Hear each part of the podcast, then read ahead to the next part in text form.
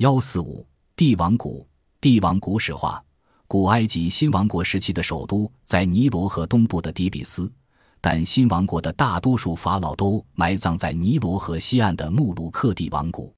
几千年前的埃及人视日出为生命之象征，视日落为死亡之象征，因此他们把神庙建在象征日出的尼罗河东岸，后人称为活人城；而把坟墓建在象征日落的尼罗河西岸，后人称为死人城。帝王谷与卢克索神庙、卡纳克神庙隔河相望，在这片世界上最壮观的墓地附近，那些巨大的廊柱、寺庙依然显露着昔日的威严气象。公元前十六世纪中叶，法老图坦蒙斯一世选中这里作为他的众生之地，他下令在尼罗河西岸的峭壁上开凿洞室，建造了一条陡峻的隧道作为墓穴，用来安葬遗体。此后的五百年里，历代法老和王室显贵都沿用这种方法，在这里构筑陵墓。这些陵墓皆为人工开凿而成，类似中国的窑洞，但数千年来也不倒塌。墓穴之上也不像中国的帝王陵墓外加枫树，而是以乱石堵住洞口，外面不留痕迹。墓室里堆放着各种随葬品。陵墓的建造，在帝王谷里建墓选址一般十分慎重。早期国王的陵墓建在高高的悬崖峭壁之上，但后来的国王，包括塞蒂一世，都安葬在靠近谷底的地方。有些陵墓和他们的地形图纸现在都保存完好，这可能是为了保证以后修建新墓时不会碰到旧墓。安全是选择帝王谷这个偏僻山谷作为皇家墓地的首要原因。出于同样原因，刚修建陵墓时。古人们为遮住陵墓的大门而煞费苦心，但在塞帝统治之后，墓的入口处修得越来越华丽。人们在帝王谷的许多墓坑外都发现了祭品和工具模型的残骸，这说明陵墓修建之前首先要进行奠基仪式。仪式结束后，开始清理墓地表面的碎石，石匠也开始工作。陵墓在山谷中柔软的、大小不一的石灰岩上开凿。石头的裂缝常常迫使计划改变，有时很难将极硬的岩块从凿成的墙面上挖掉。石匠们用铜和青铜制的奔子、凿子和锤棒工作。工头对工程的进程和工具的归还都做了认真的记录，以防止小偷小摸。金属制的凿子特别容易变钝，所以经常要送去磨尖。石匠们开山凿石。凿下的碎石用筐子盛着，肩挑背负运出陵墓。当开挖工程第一阶段结束之后，泥水匠开始平整四壁，准备装饰。壁面平整的地方，只要涂上薄薄一层石膏即可；但在壁面存有裂缝和凸石的地方，则需要用大量的石膏才能填平裂缝和粗糙的表面。四壁平整之后。绘图匠就进到墓中，描出装饰画的轮廓。选定的文字及插图，先用红颜料画在图平的每面墙壁上。由于装饰壁画经常是好几种图案画在一起，所以文字和物体的大小便要做出相应的调整。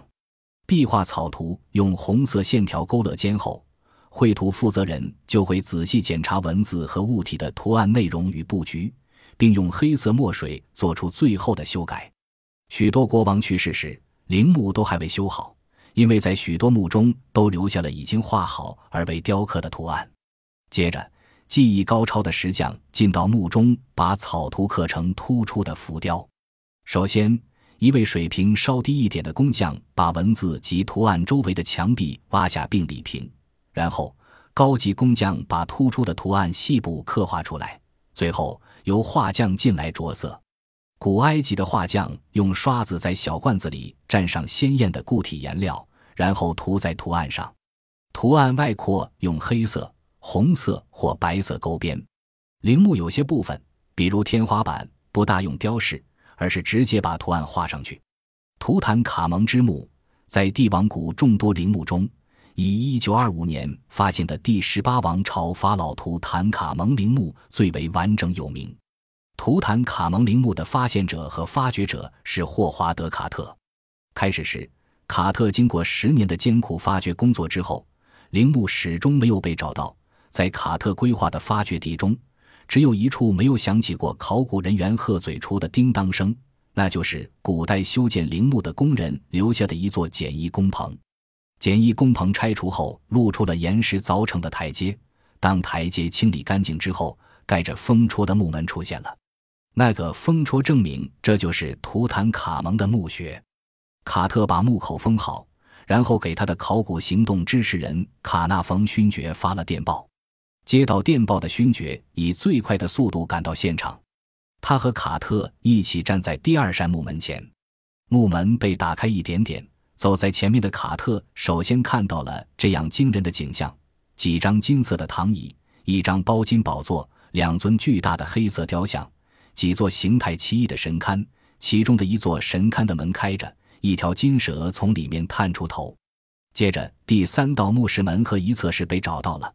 卡特小心翼翼地才钉开那个具有很高科研价值的风戳。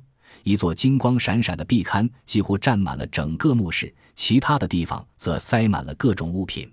龛上的金光闪闪的罩布使我确信这是一块三千年来没人打扰的冥地。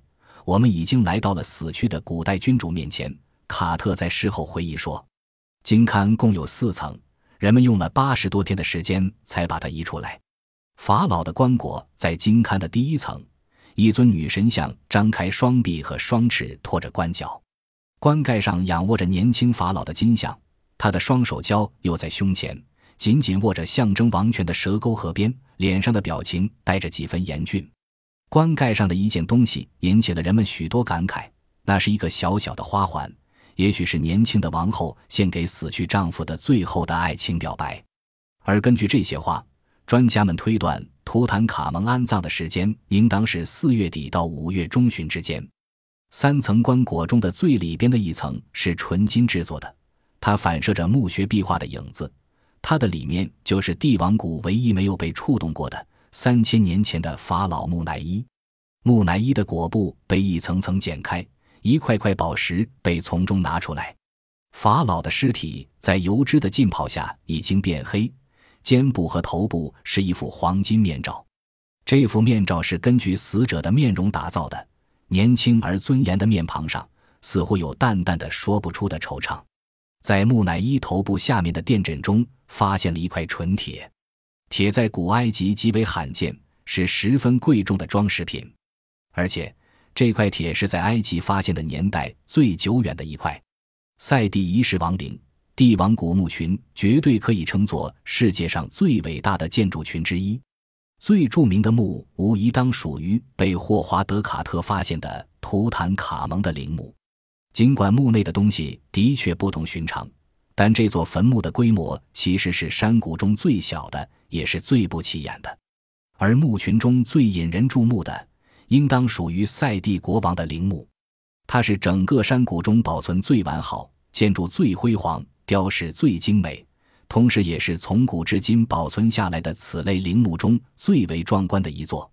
在帝王谷中修建陵墓，只是皇家殡葬仪式的一部分。这样做的目的只是为了保护国王的遗体及其随葬品，而殡葬仪式的另一部分内容，则是在庙中举行葬礼。赛第一世的葬礼是在尼罗河边库尔纳神庙中举行的，神庙在安葬他的帝王谷的东面两千米处。此外，他在阿比杜斯还修建了一座塔和一座庙。赛第一世的陵墓由一组建筑组成：逐级下降的台阶、擎天巨柱支撑的大厅、一道保护墙。这一切都是严格按照早先的赫伦海伯陵墓的规格修建而成。现在人们发现了这座皇家陵墓的图纸，其中有一些是完工后的记录，而并非陵墓的设计图。人们之所以保存完工后的记录，是因为它将作为后世国王修建陵墓时的参照。赛第一世陵墓的装饰工程也经过认真的设计，雕饰的大部分内容取自宗教经文中关于太阳的黑夜旅程以及相关的阴间主题。除此之外，还雕有赛蒂与神仙们在一起的场景，以及一些宇宙星座。